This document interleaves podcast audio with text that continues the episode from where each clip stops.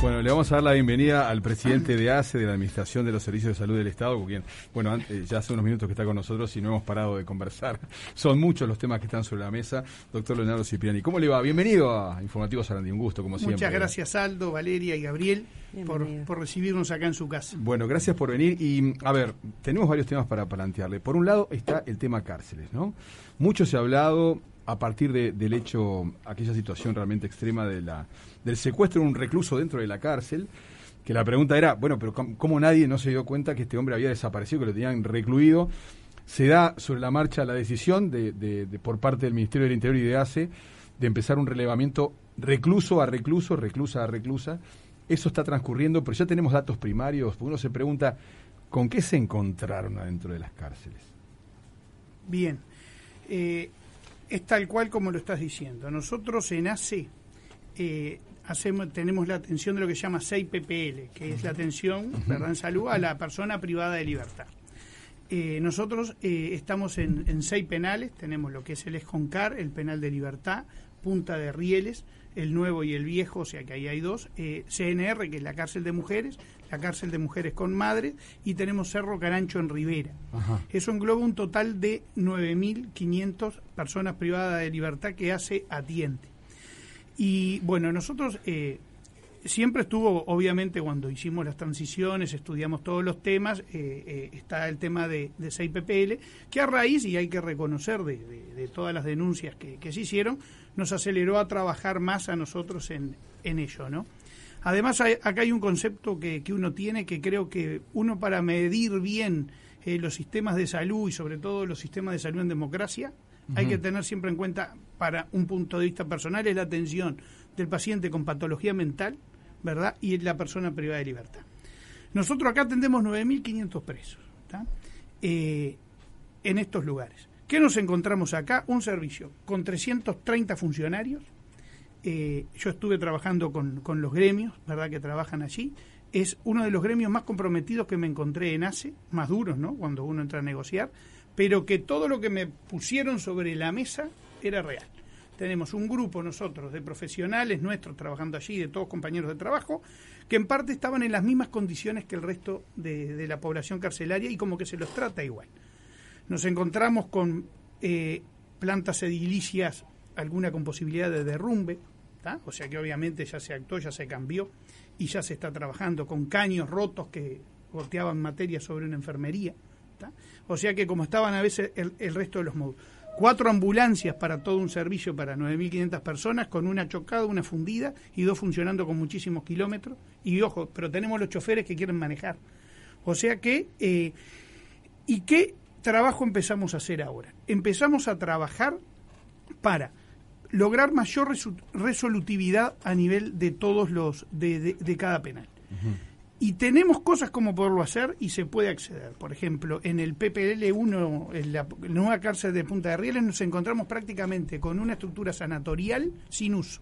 18 camas que están perfectas, hay que cambiar las camas por temas de seguridad, eh, en el cual ya contratamos internistas, se contrató algún personal nuevo de enfermería, para empezar a atender y poder ese recluso que a veces hay que trasladarlo hacia un hospital y que genera el traslado en la ambulancia. los riesgos, ¿no? la resolución, los riesgos que cuando está en el hospital, o sea que me pone en riesgo el resto de, de, los funcionarios y, y, también de los pacientes, que acá es lo más importante, lo podemos llegar a internar. No sé, eh, digo, no tenía funcionarios.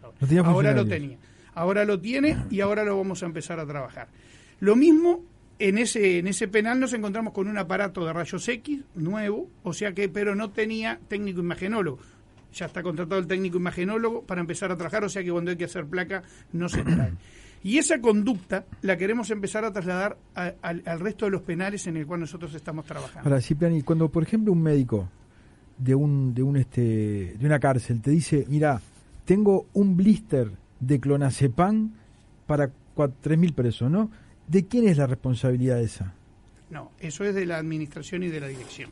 ¿De, eh, quién? Te cuento. ¿De la administración y dirección de quién? Del, de, penal. De la unidad, no, no del penal. Nosotros acá tenemos que. Vos pensar que vos dentro de los penales está el INR, que es de la policía, y estamos hacia ahí, viene a ser de ACE. Nosotros en las unidades que nos encontramos, eh, encontramos, eh, hace, pone, te lo digo en plata, eh, cerca de, de, un millón de pesos mensuales, ¿verdad?, para la compra de medicamentos a nivel de los penales. Nosotros estuvimos reviendo y hay que aumentar un poco la pauta a nivel de medicamentos. Medicamento hay. También hay pacientes que están superpoblados. Y ahí te digo lo que pasa y qué es lo que estamos haciendo. Estamos, hay, ya, ya estaban funcionando y trabajando, y los médicos que estaban trabajando estaban trabajando muy bien y ahora agregamos médicos para esa tarea, eh, policlínicas por módulo, ¿verdad? Eh, ese, ese sistema ya estaba, digo, lo que estamos haciendo ahora es potenciando eso, porque acá viene la atención, esto es como si lo llevas a un barrio común. Tenés que tener, aparte de todo esto, como atender cuando tenemos un corte, cuando tenemos algo que lo podemos resolver y evitar un poco el traslado. Ojo, si hay que trasladarse, traslada. ¿no? Pero tenés que tener una policlínica por módulo, que ya estaba pensada así, pero la tenemos que aumentar para ver, a ver, ¿qué precisa esta persona? Bueno, este remedio, este remedio, este remedio. Hay, hay mucho policonsumo de... Eso, eso, eso te iba a preguntar, ¿con qué panorama sanitario se encontraron? Mira, nosotros ahora, eh, con este relevamiento que los vamos a hacer sobre los 9.500 que tenemos en, eh, en ACE, que por nosotros ya lo hubiéramos terminado. Lo que pasa es que el INR nos va dando un orden, porque hay que pensar que hay que respetar visitas y todo. Y voy a decir algo que es muy interesante. Nosotros, mira, ya vimos eh, 1.248 presos. perdón, 1.348. 1.348. ya hicimos en, eh, en el ESCONCAR. Bien. ¿Qué nos encontramos? Que todos, que todos colaboraron. Te digo más, eh, yo hablaba con, con, con, con, compañeros de trabajo que estuvieron allí y me decían, nos respondieron mejor que a veces que en la policlínica. O sea que todos aceptaron la revisación y el control. Mira que no sé, bueno, obviamente todos masculinos. Estos son los datos oficiales. Te doy datos oficiales de, de, esta gente. entre 18 y 40 años, ya se relevó todo el módulo 11, que era el, más importante, y el módulo 4, que esto se hizo este último miércoles. Eh, se hizo, eh, fuimos, eh, se buscó lo que se llama el índice de masa corporal. Hacemos peso sobre talla cuadrado para ver el estado nutricional. Y nos encontramos que un estado nutricional acorde Sí, muy, digo, no había prácticamente desnutrición, ni tampoco obviamente el tema de obesidad. Eh, después, eh, muchísimo control de pacientes sanos, que está uno siempre en salud busca lo malo, pero digo, está siempre muchísimo control de pacientes sanos. Eh, necesidades de odontólogo, además que hay en cada una de, las unidades, siempre hay odontólogos trabajando, pero va a haber que reforzar porque hay, hay temas que hay que, que corregir rápido. un alto porcentaje de adicciones, ¿Qué, porcentaje salió ahí? Porque dicen que es el 80% en 90. general. 90. 90. Sí, adicciones. sobrepasa, sí. Bueno, y ahí, ahí hay un tema que es permanente, que está comprobado que está, y donde se podría desde ya poner el foco en ese asunto, ¿no? Pero uno piensa que a nivel de la sociedad en general, las posibilidades de rehabilitación gratuitas para, para, para las personas que necesitan son pocas, me imagino con cuántos recursos hay para la cárcel. Te lo digo, te lo agrego. Eh, nosotros nos encontramos en, PPL con tres psiquiatras, nada más para todo. O sea que imagínate que el número de... ¿Cuántos precisarían? Y triplicar. Triplicar, claro. Diez. Eh, eh, hay tres y serían diez. Nosotros ahora ya estamos haciendo llamados para, para médicos psiquiatras, para, también para el plan de salud mental, y obviamente ya tenemos que poner acá. Una modalidad de trabajo importante es el tema de la telemedicina que nos va a servir mucho. Y no solo para ello. Otro problema que nos encontramos muy frecuente acá ahora, con un porcentaje altísimo, son el problemas de piel. O sea que vamos a tener ahora que contactarnos, está trabajando la gerencia general con, para, para contactarnos, que también eso se puede realizar muy bien por telemedicina. Miren que telemedicina no es hablar con el celular uno al otro. Son equipos que se ponen, que tienen un dermatoscopio. el médico de medicina detrás, general detrás de eso tenés temas de, de, higiene, tenés temas de hacinamiento. De cortes. De cortes y de falta de tratamiento. Y además, eh, otra cosa que había quedado colgada, los, los 90% de adicciones. Vos hablabas de policonsumo, además, una realidad todavía más compleja, ¿no? Exactamente. Sobre eso eh, quiero agregar una cosa, Vale, a esto que estás planteando. Eh, me parece que, que obviamente es necesario triplicar o, no sé, o, más los psiquiatras, pero lo que se precisa es un, un plan, una estrategia de cómo se va a tratar. ¿Eso está pensado? ¿Se va a pensar? ¿Está pensado que se vaya a hacer? Eh, mira, nosotros en adicciones empezamos a trabajar. Eh, es uno de los planes que eh, desde que ingresamos, además el, propio presidente de la República es uno de los temas que, nos puso sobre la mesa a trabajar. Ahí nos dio la orden, más bien. Digo, ojo, más allá de que obviamente estamos todos de acuerdo. El, se está trabajando a nivel de todo, de todo hace, pero hay que aumentar. Digo, es más, ahora estamos pensando estrategias eh, como es empezar a, readecuar las colonias, que sabemos que con la ley de salud mental es algo que va a ir bajando, ya estamos bajando el número de pacientes de las colonias, hay que pensar, ejemplo, ese es un muy buen lugar para empezarlo a readecuar para el tratamiento de las adicciones. Nosotros tenemos que pensar que el tratamiento de las adicciones no es algo que vos haces eh, como que yo te saqué la tos, viniste a la consulta. es un tratamiento de años y lo que vemos acá son la punta de los icebergs, ¿no? Digo, o sea que de esto detrás engloba una cantidad de temas. Consumo que de todo. Claro, yo, quería preguntar eso, eh, policonsumo. ¿Nueve de 10 están con problemas de adicciones. Claro. ¿Cómo haces? O sea, policonsumo que estamos hablando de... Todos. Todo, pasta base, marihuana, cocaína. No, por eso preguntaba, para, para, para reflejarnos eh, específicamente. Eh, claro. Tabaquismo. El, Todos los policonsumos. esto, tabaquismo es altísimo. Esto le puede plantear a mucha gente la pregunta, ¿pero cómo? ¿Cómo policonsumos están en la cárcel? ¿No deberían traer droga ahora? Soy de ACE. Está. No, no. Pero si un psiquiatra se le preguntara que a 8.000 tipos adictos de un día para el otro se le corta, eh, hay, un, hay, una, hay un motín seguro. O sea, es, compleja la, resolución de ese tema. ¿no? Es bueno, pero hay que. Siempre lo que nosotros hacemos es todo complejo. Tenemos que pensarlo así. Mm. Nunca nos encontramos con nada que sea fácil. Pero, pero hay que empezar a diagnosticar las situaciones, empezar a armar las estrategias Obviamente nos van a superar a nosotros en el periodo que vamos a estar acá, digo, pero, pero hay que arrancarla, ¿no? Hay que arrancarla y hay que maximizar en esto todos los recursos que tenemos a nivel del Estado. ¿no? ¿Quedó algún dato más por ahí pendiente? Mira, eh, no, y, después lo que está, esto que te estaba, esto que te estaba comentando. Bien, uno eh, pensaba también, eh, encontraron signos, rastros de violencia, persona que está lastimada. Hablabas del tema de la piel, se ven los cortes. Nosotros, la principal patología que, que se da es, es el corte carcelario, ¿no? Eh, que ahora también nosotros estamos preparando. ¿Qué pasa? A veces muchas de las quejas a veces que hay de las ambulancias de ACE que están esperando mucho tiempo, a veces son con personas privadas de libertad ¿Por qué? Porque los hospitales tienen, y con muy buen criterio, eso fue marcado por gremios y, y por direcciones, tienen cupos en cada hospital porque hay que tener medidas de seguridad. Ahora, por ejemplo, nosotros estamos haciendo en un sector, en un hospital, estamos haciendo ocho camas, que ya prácticamente la vamos a tener, para todo el tema de la cirugía de urgencia cuando hay que realizar, cosa de tener pautado y arreglado. Y es como te digo, y estamos mejorando la capacidad en cada uno de, de los centros para poder atender. Te lo hago bien fácil. En el, en el centro de salud que tenemos, en el penal, en el, en, el Esconcar, no tenía fibra óptica la policlínica. Ojo, ya se la pedimos a Gurmende, Gurmende nos está poniendo la fibra óptica para tener una correcta historia clínica electrónica y rápida. Y lo otro, ahí vamos a agregar un equipo de rayos X digital para que cuando hay que hacer placas, que son una cantidad de placas que se hacen por día, por los traumatismos, los golpes, no se esté trasladando con dos policías, una ambulancia, mm. y, se hace así, y pasás por telemedicina, ¿verdad? Y, y, y, podés solucionar. Estas son las soluciones rápidas que nos van a dar mayor seguridad y mayor resolución. No me quiero ir sin el tema de la casa, de, sin preguntar un tema puntual.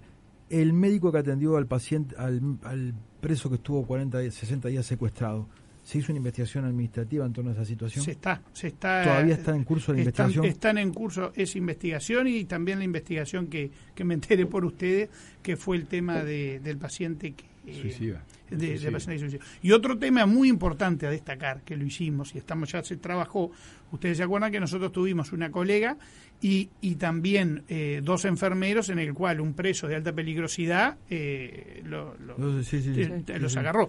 Bueno, eh, hicimos un protocolo de seguridad junto con el Ministerio del Interior, con el INR, en el cual se tienen que cumplir estas condiciones de trabajo para que nuestros funcionarios, que también tengo que velar por ellos, ¿verdad?, estén cuidados. Y cuando eso no se da, no se, puede. Se hace tiene que tener protección, porque estamos hablando de reclusos. Pero todo eso ahora, por ejemplo, lo dejamos escrito, se pautó, estamos con muy buen trato con el INR. El, eh, hay que respetar los tiempos de cada uno, pero, pero se puede, se puede mejorar. Bien, ¿Y cuánto se supone que, va a llevar a hacer todo el relevamiento de estos 9.500 privados de libertad? Mira, si fuera por la ansiedad de ACE ya estarían todos. Eh, pero ¿qué pasa? El INR nos va dando los cupos para, para poderlo hacer porque justamente tienen que se ve que coordinar más seguridad, más.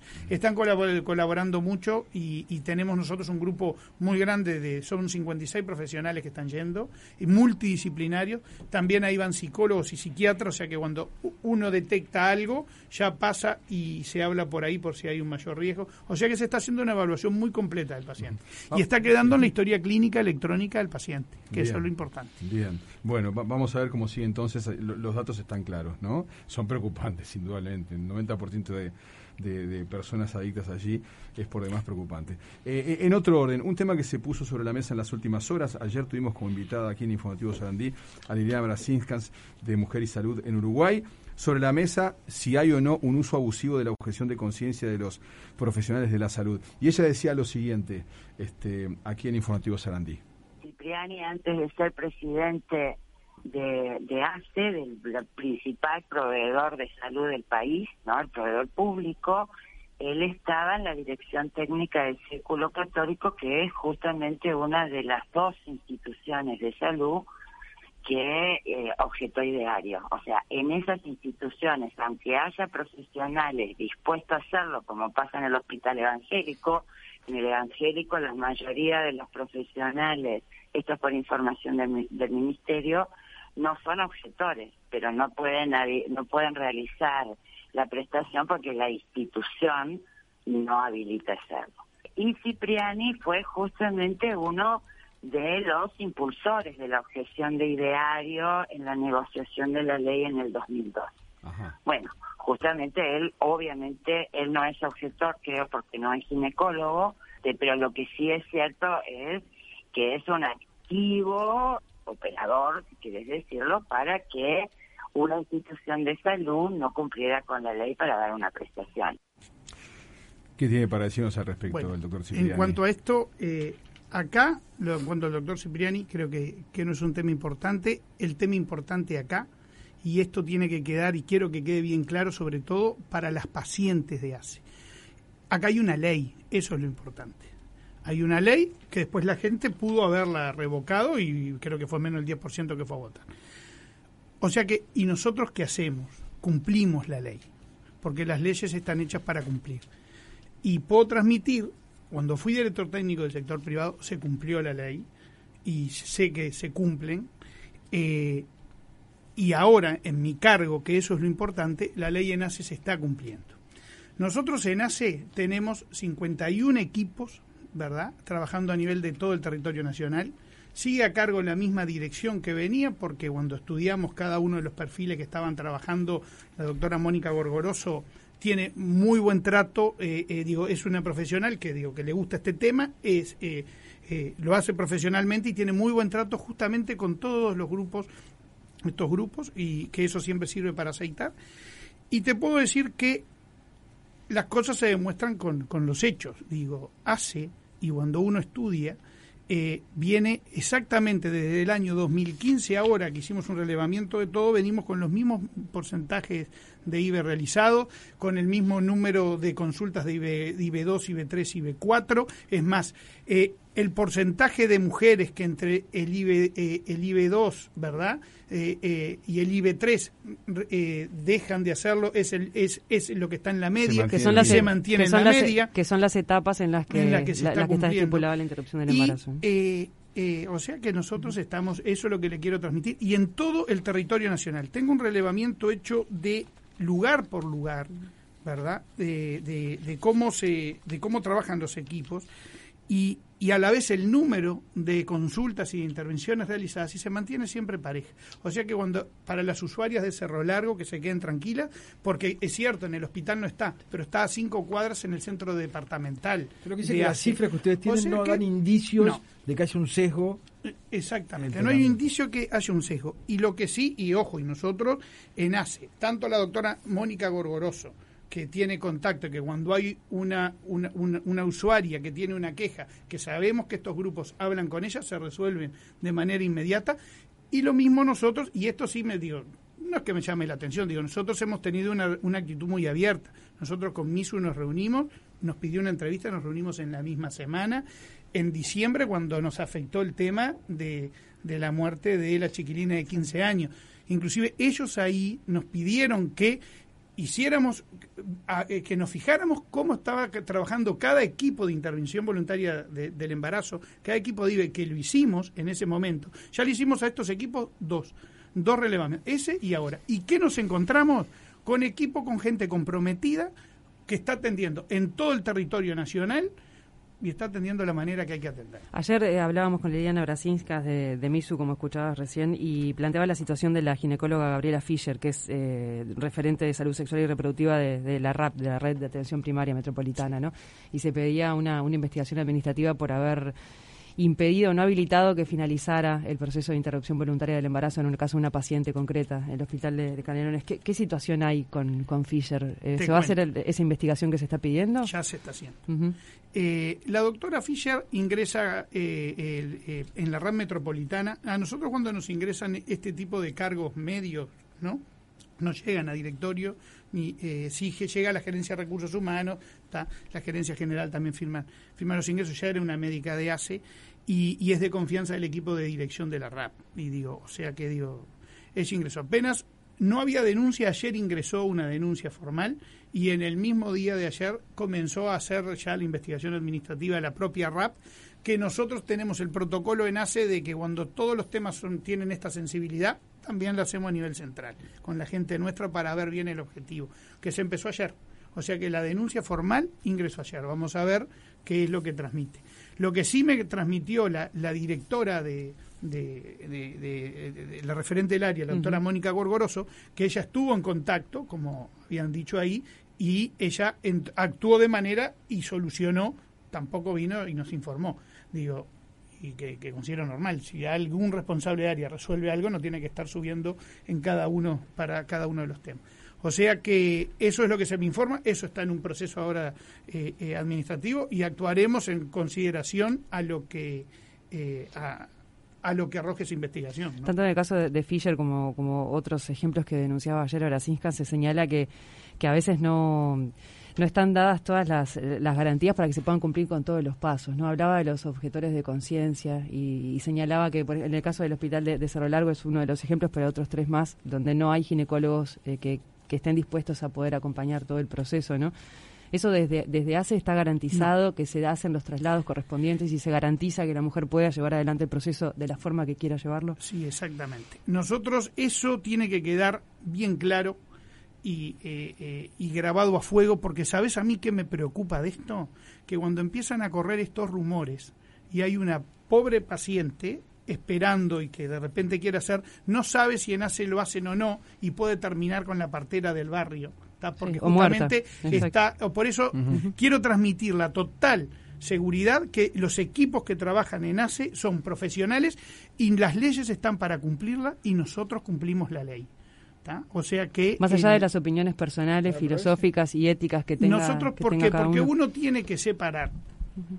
Acá el eh, uno es administrador de salud y eh, lo personal es personal, pero uno no puede ser dogmático con sus decisiones o con su. Nosotros trabajamos para eh, en un organismo, en salud vos no podés ver perfil político, no podés ver pensamiento religioso, no son pacientes que le tenés que trabajar para la salud del paciente, para prevenir, promocionar y, recuperar. Y nosotros tenemos, y tenemos la total garantía, es lo que te digo, en el hospital de Cerro Largo, que se dice que no hay ginecólogo, está en el centro de salud departamental de, Melo, está el equipo. En Colonia hay cuatro equipos. En, en todo, le digo. ¿No ha pasado el hecho de que una mujer tiene que irse a otro departamento? Tiene que salir de su departamento porque nadie le hace. no me lo han referido y no tiene por qué. Y te digo una cosa. Sí, Misu lo que dice es Hospital de Cerro Largo, en Colonia y en, Cerro Largo es lo que te digo. En, vez de ir al hospital, estoy yendo a unas cuadras que está el centro departamental. En el hospital de Soriano lo maneja la RAP. Y Dolores puede eh, eh, interactuar, también se hace en Cardona. Yo también te digo una cosa, un paciente del hospital que tenga un dolor y que le tengo que hacer una tomografía en Mercedes, lo traslado 30 kilómetros hasta, hasta Fraivento a hacerle la tomografía. Esto es lo mismo, lo traslado 30 kilómetros y, se soluciona. Ya van dos veces que, menciona el término, las leyes están hechas para ser cumplidas. Tienen que cumplirse. Pero sin embargo, usted ha dicho públicamente que en realidad estamos en un país donde se, se votan eh, bastantes leyes que no se cumplen o que no se pueden aplicar. se los advierten los expertos cuando lo aprueban. Usted ha dicho que no puede cumplir con la ley de internación voluntaria de los adictos, lo dijo públicamente. no podemos cumplir con esa ley, entonces no siempre se puede cumplir. No, pero te lo te, quiero corregir eso. Pero eso... Yo dije lo siguiente, hoy si esa ley sale, no tenemos la capacidad para cumplir. Ahí va. Y a la vez te dije, hay que agarrar las colonias y entrarlas a preparar, porque van a, por la ley de salud mental se van a desagotar, para, porque la ley hay que hacerla cumplir. Y también te busqué la solución. Las colonias tienen 330 hectáreas de campo, que por eso a veces se nos pierde algún paciente y se debe se muere, no nos ha pasado ahora, eh, en el cual se pueden vender ojo, venderla con colonización, con quien el Estado considere. Bueno, pero los vamos a empezar a hacer. pero que digo es que ¿Y qué pasa? Esas son las soluciones. Se aprueban leyes antes de tener las condiciones para que la ley se pueda aplicar. pasó con la ley de salud mental. La ley de salud mental que sale en el año 2018, sale una ley enorme que implica no internar más en centros monovalentes, sino que en hospitales generales, que implica hacer estructuras enormes, tanto a nivel público como privado, y salió con cero peso de financiación. ¿Y la violencia doméstica? El, eh, pero, pero, ¿qué es lo importante de esto? Y yo ahí te quiero corregir, porque yo no lo veo tan negro el tema. La ley de salud mental es excelente y es buena. Y estamos de acuerdo. ¿Qué hicimos ahora? entramos en el 2020, pedimos el presupuesto para llevarla adelante y la estamos llevando adelante y la vamos a llevar adelante. ¿Y por La ley pone, perdóname, la ley pone plazos que son muy cortos al 2025, que ya lo digo acá que no vamos a llegar. Y vamos a precisar otro, a ver otro director. Pero no quiero que se vaya de este tema, porque, porque usted dijo también públicamente que eh, ACE es responsable de buena parte de los suicidios. Claro, y sí. Entonces, la, ley de pero te lo digo porque, y bueno, pero estamos trabajando para eso. ¿Y por qué es responsable? Por la accesibilidad. Hay determinantes de la salud. Eh, eh, la biología humana, la accesibilidad, el estilo de vida. La accesibilidad, ¿qué quiere decir? Cuando una persona accede al servicio. Hace cuando nosotros, eh, hace tenía muy pocas horas de psiquiatra para lo que tenía que tener. Y cuando uno audita las historias, que lo hicimos con, con la dirección de, que tenemos de, salud mental, vimos que habían casos de pacientes con depresiones serias que no llegaban a ver al psiquiatra. ¿Por qué? Porque no había horas. ¿Qué estamos haciendo ahora? Se puso plata del presupuesto nacional ¿ah? para contratar 126 cargos, funciones de alta dedicación, que ganan 1.300 pesos por hora, ¿ah? Eh, para poder casi triplicar las horas que tenemos. Y de hecho, ya aumentaron las horas de psiquiatría y ya estamos bajando la demanda. ¿Los 126 son psiquiatras? Eh, claro, son psiquiatras. Claro, claro, claro. Tenés que contratar psiquiatras. Que también te digo una cosa. Estuve en un Zoom ahora con la Academia Nacional de Medicina eh, para, para ver, y estamos trabajando nosotros con el director de, salud mental, para ver de poder contratar residentes en el último año, que ya hay un decreto viejo que permite hacerlo, además para pescarlo sin tener. ¿Sabes qué veo yo esto de las leyes? Eh, no es una ley que sale y uno mágicamente con una varita lo hace, pero sí hay que empezar a trabajar para cumplirla. Y las leyes se cumplen. Y esa es una filosofía personal y, y otro concepto personal que uno tiene en esto, respetar la libertad individual de cada uno. O sea que eh, el país lo hizo con el tema de la vacuna, digo, ¿no? En un tema muy sensible como, como fue esto. Otro dato importante de los PPL, todos vacunados eh, en forma rápida. Y nos falta ahora en el CONCAR el tema de, la tercera dosis. Dice PPL la gente, persona privada de libertad. PPL es persona privada de libertad. Hay, preso. Perdón, ahí va. Hay, una, hay una puntualización que antes de, terminar la nota no quiero que pase por alto porque y, tampoco es, quiero ser reiterativo volviendo a lo mismo, pero le van a pedir la renuncia a Cipriani eh, los colectivos feministas y, esto va a estar estuvo sobre la mesa ayer, la semana que viene va a haber una movilización torre ejecutiva con, ese planteo y demás. Pero me interesa, eh, más allá del planteo y la opinión que tengan los distintos colectivos, la garantía para, para la mujer que, tiene que pasar por, por la interrupción voluntaria de un embarazo se está hablando de, la, del retroceso de derechos, de la pérdida de derechos adquiridos y demás. Eso está garantizado que, que más allá de, de las investigaciones que se inician y demás, ¿eso sigue adelante? Claro, eh, porque es una ley y hay que cumplirla. Y de hecho es el mismo grupo de gente que está trabajando e impresiona, como te digo, que siempre nosotros tuvimos la voluntad de recibir a todo el mundo en el propio directorio. La propia doctora Mónica Gorgoroso, eh, sabemos que está en contacto directo y se está realizando esto, que en lo personal no me afecta, creo que mi mujer puede ir a firmar, tengo que tener cuidado, que no, no embromando para que me vaya. El, eh, eh, pero no, no, el tema viene, los derechos, los derechos de los usuarios están garantizados Y el árbol se conoce por el fruto. Eh, nosotros eh, podemos mostrar los números, los números vienen siendo exactamente los mismos, los equipos, es más, ¿qué, qué garantía da que nosotros hemos revisado dos veces el funcionamiento de los equipos? En primero, pedido por la propia directora de MISO, y se hizo en forma rápida, y ahora de vuelta. Que tampoco no quiero yo transmitir, que esto sí me preocupa, porque también esto afecta no solo a la usuaria que tiene ese riesgo, digo que, que dice, que me lo harán, no me lo harán, sí, que vaya tranquila porque se lo hace. Y también juzga a los funcionarios que tenemos trabajando en cada uno de estos equipos, que son 51 en el país y que son más de tres profesionales por, por, por equipo. O sea que, o sea que también está juzgando en su lugar a, a estos profesionales que están haciendo su trabajo correcto y bien. A que sí que esto, esto es bien claro, yo acá quiero separar lo, personal de lo que es institucional, digo lo que piensa cada uno, eso es la democracia, ¿no? ¿Usted está, es lo lindo de a favor de la, ley que...? Gabriel, ese dato creo que no es importante, discúlpame, acá porque... Usted es un hombre, público. Claro, yo, yo tengo el concepto de que la vida comienza con la gestación.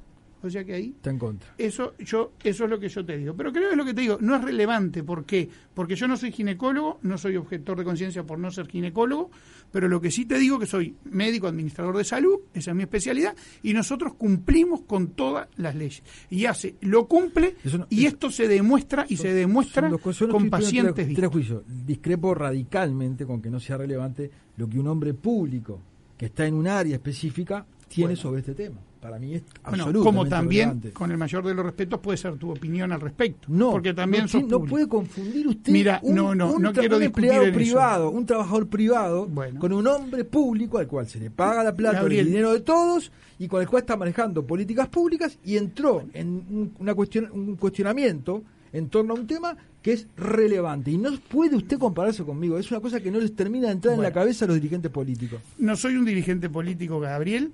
Pero es lo que te digo, creo que el concepto que acá tiene que primar es el concepto que uno tiene, primero por el respeto de la libertad individual de la persona, de no juzgar a la persona que uno tiene adelante. Y lo segundo es cómo nosotros cumplimos las leyes. ¿Qué opina Leonardo Cipriani? Solo, digo, es un tema que no interfiere en mi actividad como director de ACE, es, más, ni como médico, Está bien. inclusive ni como médico en una consulta personal. Sí, claro. Digo, vos pensás, cuando uno entonces atiende a una persona privada de libertad, nunca se nos pasó por la cabeza porque esa persona está por qué está, por está privada de libertad. Y atendemos a por qué, porque uno mira a la persona. ¿Por qué? Porque eso tenemos que hacer en la salud. Pero hay una cosa que me La salud hay que despolitizarla, la salud hay que sacarle todos los temas tabú que tiene detrás y la salud tiene que ser profesional para que pueda salir adelante. ¿verdad? Y eso es lo que estamos nosotros haciendo en ACE. la, doctor, la doctora Mónica Gorgoroso, eh, que la tenemos referente en esto, nunca se le preguntó de qué partido político es, nunca se le preguntó qué piensa con este tema, sí se le preguntó cómo maneja el tema de esta ley y que eso es lo que nosotros, porque nosotros, ese es un concepto, disculpa si te lo dije de la otra manera, siempre una persona tiene su opinión, pero es su opinión, no que no interfiere en esto. Eso, eso, quiero dejarlo bien tranquilo y de, y de hecho se demuestra. Pero es importante, si usted falta a trabajar un mes y le pagan a pesar de que faltó trabajar, ¿es un hecho relevante de interés público o no? Sí, claro. Sin embargo, si yo falto acá a laburar y el señor Coelho me quiere pagar, porque yo no vengo, no le importa a nadie. Se nos fue el tiempo. Se nos va. Y eh, increíble, ¿no? Eh, no hemos hablado de la epidemia, no hemos hablado prácticamente del COVID. Que se nos este, vacune la gente con la tercera dosis. La tercera dosis. Y eh, Uruguay la tiene piensen que los problemas que, por ejemplo, que ahora tiene Inglaterra, justamente no dieron tercera dosis, no pueden darla, y de repente ahí tienen los aumentos. La vacuna está demostrado el efecto que hizo eh, a, vacunarnos todos. Yo les quiero agradecer a ustedes esta, esta oportunidad porque nos permiten dar estos mensajes siempre. Gracias a usted por haber venido. No, sinceramente, y esperemos mucha información por el tema de los niños y la vacuna, ¿no? Porque es un detalle, un capítulo aparte. Eh, los que somos padres queremos saber más todavía sobre el tema. Doctor Cipani, ha sido un gusto. Será hasta la próxima. Y gracias por acceder a estar con nosotros una vez más. Un placer.